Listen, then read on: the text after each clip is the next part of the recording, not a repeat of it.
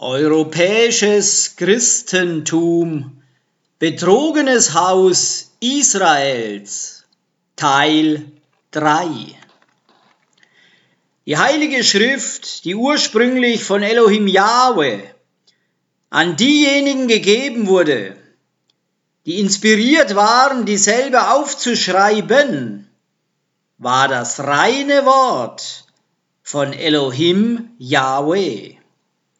Seitdem aber wurde die Heilige Schrift auch in andere Sprachen übersetzt und viele Fehler haben sich eingeschlichen. Das ist alles Satans Werk. Wie wir in Offenbarung Kapitel 12, Vers 9 wie folgt lesen. Offenbarung Kapitel 12, der Vers 9. Der große Drache wurde hinausgeworfen, die alte Schlange, auch bekannt als der Teufel und Satan, der Widersacher, der, der die ganze Welt in die Irre führt. Er wurde auf die Erde hinuntergeworfen und seine Engel wurden mit ihm hinuntergeworfen.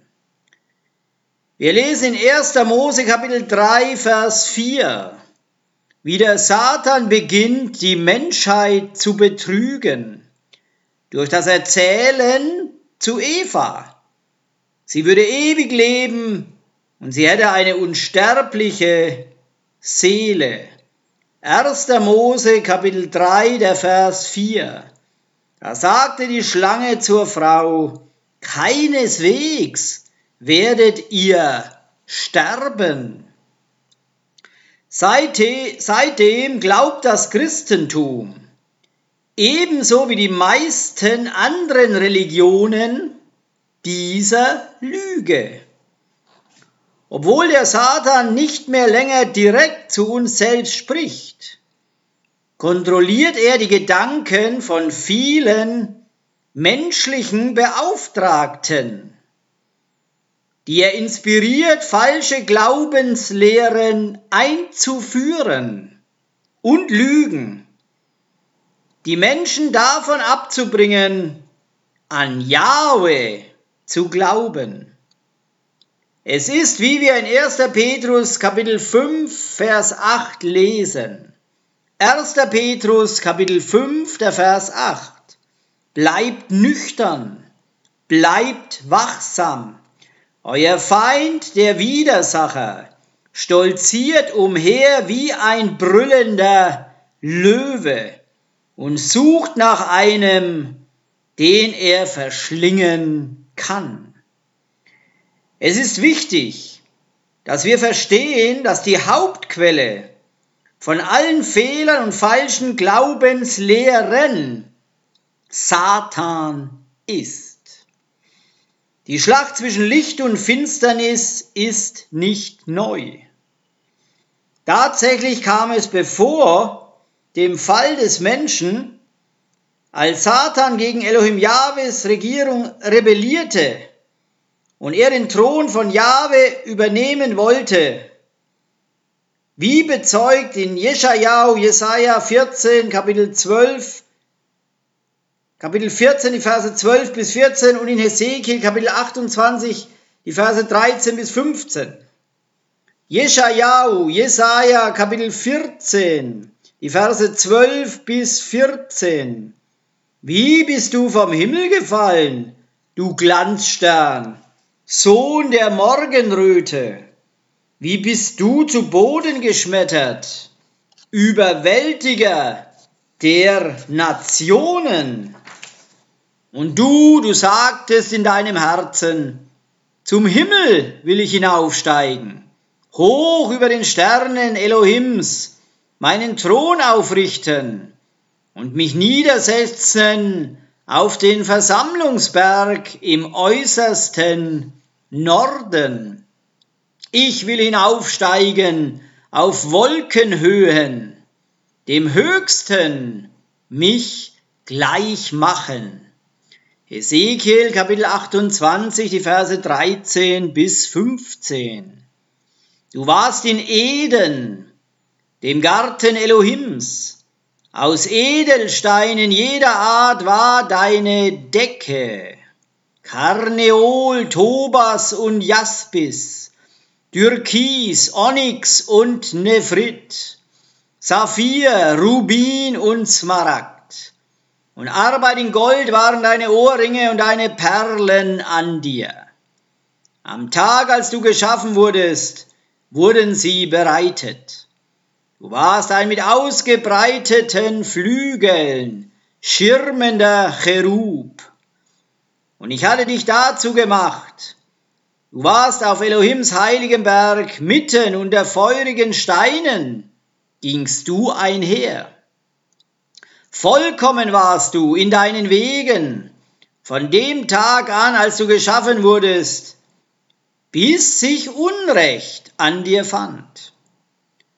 Daraus resultierte Jahwes Hinauswurf des Satans und seinen Engeln hinunter auf die Erde, wie wir zuvor in Offenbarung 12 lesen können. Offenbarung Kapitel 12. Jetzt wurde ein großes Zeichen im Himmel gesehen. Eine Frau gekleidet mit der Sonne, unter ihren Füßen den Mond und auf ihrem Haupt eine Krone aus zwölf Sternen. Sie war schwanger und im Begriff zu gebären, und sie schrie in der Qual der Wehen. Ein anderes Zeichen wurde im Himmel gesehen. Es war ein großer roter Drache mit sieben Köpfen und zehn Hörnern. Und auf seinen Köpfen waren sieben Königskronen. Sein Schwanz fegte ein Drittel der Sterne vom Himmel und warf sie hinunter auf die Erde. Er stand vor der Frau, die in den Wehen lag, um das Kind in dem Augenblick, in dem es geboren wurde, zu verschlingen. Sie gebar einen Sohn, ein männliches Kind, den der herrschen wird über alle Nationen mit einem eisernen Stab. Doch ihr Kind wurde hinaufgerissen zu Elohim Jahwe und seinem Thron. Und sie floh in die Wüste, wo sie einen Ort hatte, der durch Elohim Jahwe bereitet war, damit 1260 Tage für sie gesorgt wurde. Als nächstes war eine Schlacht im Himmel. Michael und seine Engel kämpften gegen den Drachen. Und der Drache und seine Engel kämpften ebenfalls. Doch er war nicht stark genug, um zu gewinnen, so dass von nun an kein Platz mehr im Himmel für sie war. Der große Drache wurde hinausgeworfen, die alte Schlange, auch bekannt als der Teufel und Satan, der Widersacher, der, der die ganze Welt in die Irre führt. Er wurde auf die Erde hinuntergeworfen und seine Engel wurden mit ihm hinuntergeworfen.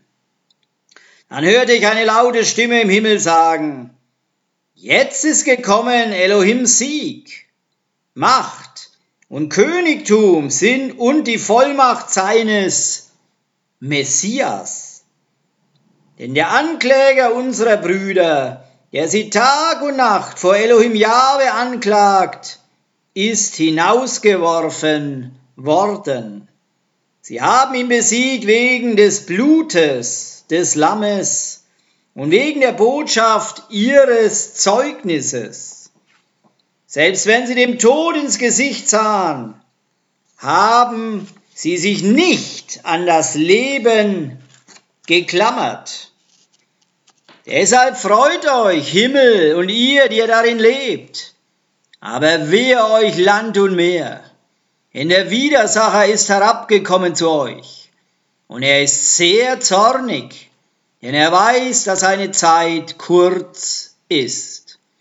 Als der Drache sah, dass er auf die Erde hinabgeworfen worden war, verfolgte er die Frau, die das männliche Kind geboren hatte. Doch der Frau wurden die zwei Flügel des großen Adlers gegeben, so dass sie an ihren Ort in der Wüste fliegen konnte.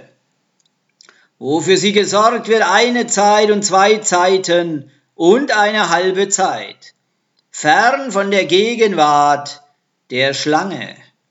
Die Schlange spie Wasser wie ein Fluss aus ihrem Mund nach der Frau, um sie mit der Flut hinweg zu fegen. Doch das Land kam ihr zu Hilfe. Es öffnete seinen Mund und verschluckte den Fluss, den der Drache aus seinem Mund gespien hatte. Der Drache war außer sich vor Zorn über die Frau und ging fort, den Rest ihrer Kinder zu bekämpfen, die, die den Geboten Elohim Jahwes gehorchen und für Joshua zeugen.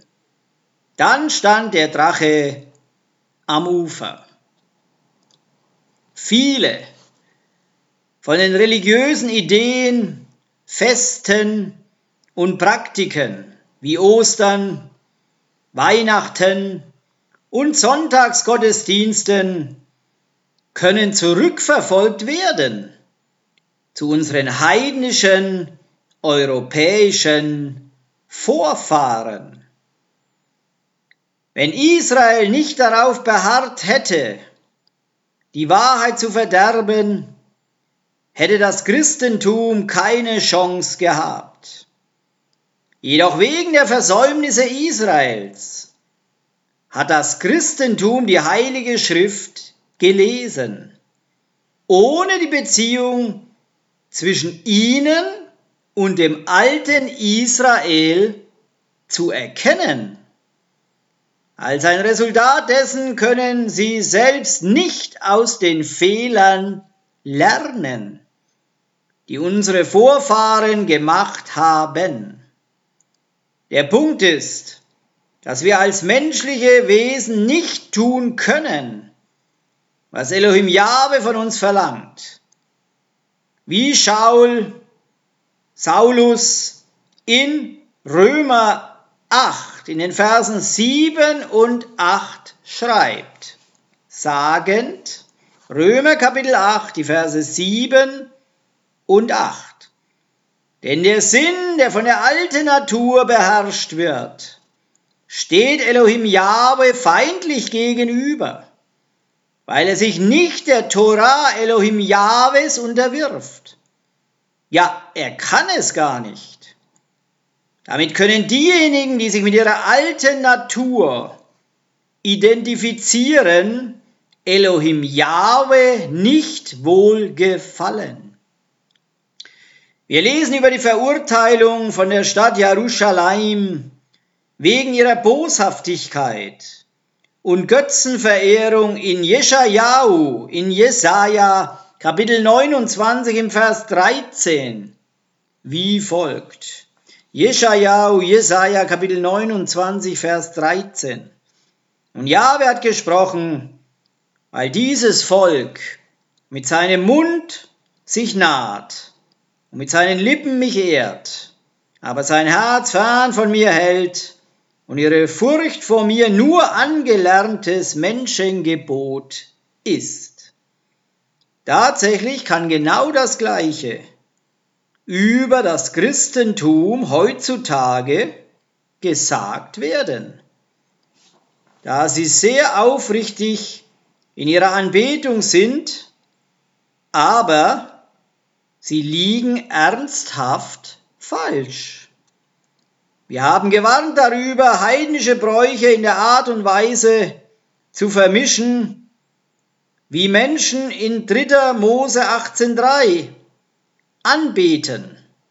Und wie auch in Jirmejau, in Jeremia Kapitel 10, in den Versen 1 bis 5. 3. Mose Kapitel 18, der Vers 3. Nach der Weise des Landes Ägypten, in dem ihr gewohnt habt, sollt ihr nicht tun. Und nach der Weise des Landes Kanaan, wohin ich euch bringe, sollt ihr nicht tun. Und in ihren Ordnungen sollt ihr nicht leben. Jirmejau, Jeremia Kapitel 10, die Verse 1 bis 5. Hört das Wort, dass Jahwe zu euch redet, Haus Israel. Bemerke, nicht Juda. So spricht Jahwe, gewöhnt euch nicht an den Weg der Nationen und erschreckt nicht vor den Zeichen des Himmels, auch wenn die Nationen vor ihnen erschrecken. Denn die Ordnungen der Völker ein Götze ist es, der sie gab.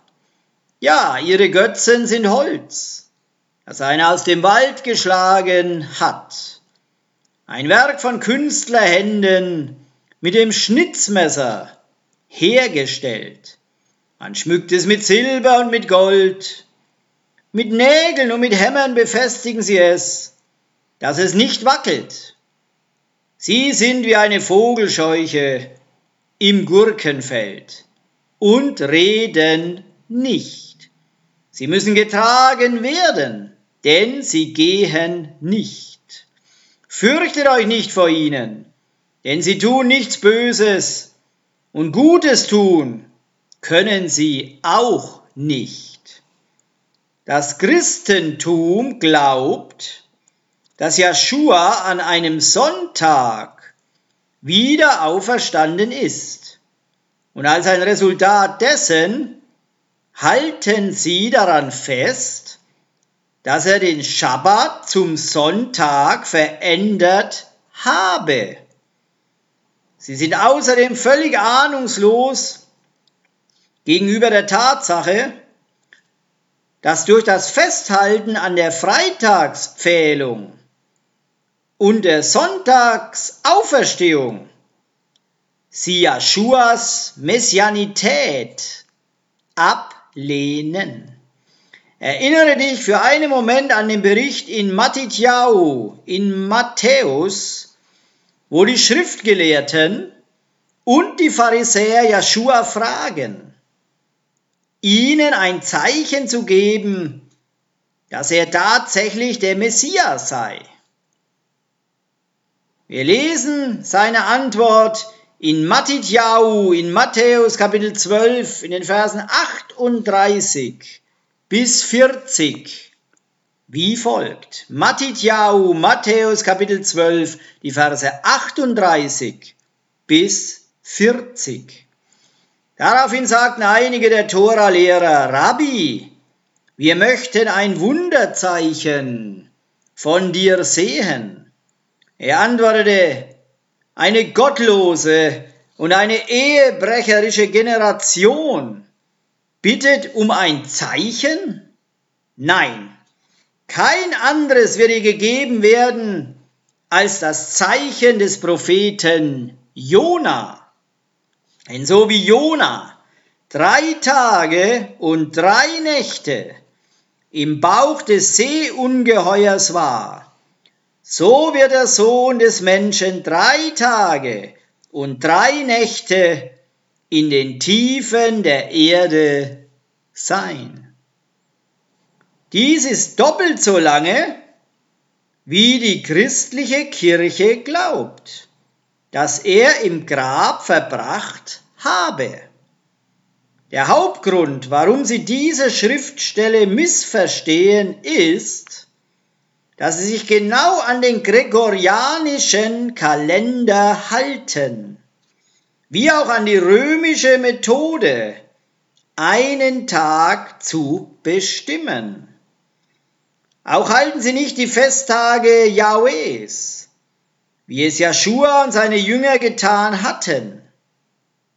Bestimmt in 3. Mose 23, wie sie dies auch betrachten, dass es allein für die Juden sei. Wären sie mit diesen Festtagen von Elohim Jahwe vertraut, hätten sie auch realisiert, dass diese Festtage auch als alljährliche oder hohe Schabbattage bekannt sind. Demzufolge wurde Joshua an einem Mittwoch gepfahlt welches der Vorbereitungstag für das Fest der ungesäuerten Brote war, das jährlich vom 15. bis 21. des Monats Aviv gehalten wird. Dies wird in Johannan, in Johannes Kapitel 19, im Vers 31 wie folgt bestätigt. Johannan, Johannes Kapitel 19, der Vers 31. Es war Rüsttag und die Judäer wollten nicht, dass die Leichname den Schabbat über am Pfahl blieben, weil es ein besonders wichtiger Schabbat war. So baten sie Pilatus, ihnen die Beine zu brechen und die Leichname entfernen zu lassen. Dies war nicht ein regulärer Schabbat, von dem hier gesprochen wird, sondern der erste Tag von dem Fest der ungesäuerten Brote. Unser Erlöser wurde an einem Mittwoch zu Tode gebracht dem Tag des Pesach.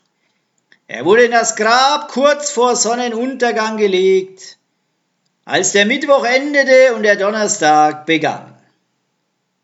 Die Frauen hatten keine Zeit, seinen Leib mit Gewürzmischungen einzuhüllen, aufgrund des hohen Schabbats. Sie hielten den ersten Tag von den ungesäuerten Broten welcher am Mittwoch nach dem Sonnenuntergang, dem 15. Aviv, begann. Sie kauften am Freitag Gewürze nach dem ausgesonderten Tag, nach dem ausgesonderten Tag, um den Leib des Messias einzubalsamieren. Sie ruhten am nächsten Tag, dem wöchentlichen Schabbat und dem vorausgehenden Sonnenuntergang, und dann das Grab zu sehen. Wie beschrieben in Matthäus in Matthäus 28,6. Dies war, als sie am Ende des wöchentlichen Schabbats herausfanden, dass Joshua schon auferstanden war. Matthäus Kapitel 28, der Vers 6. Er ist nicht hier. Denn er ist auferweckt worden, genau wie er gesagt hat. Kommt und seht den Ort an, wo er lag.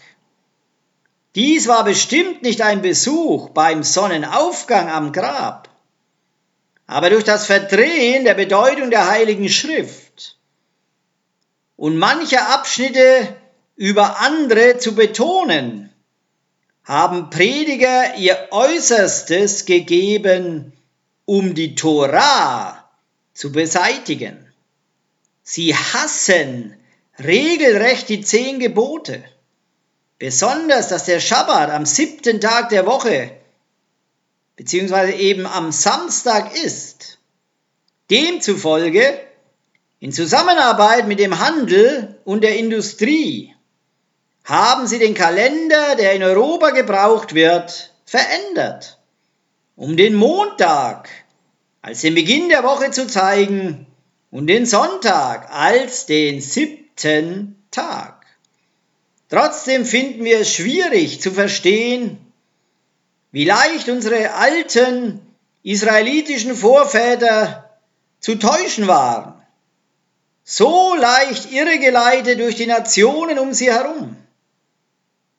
Viele scheitern daran, es zu sehen, dass wir genau dasselbe tun.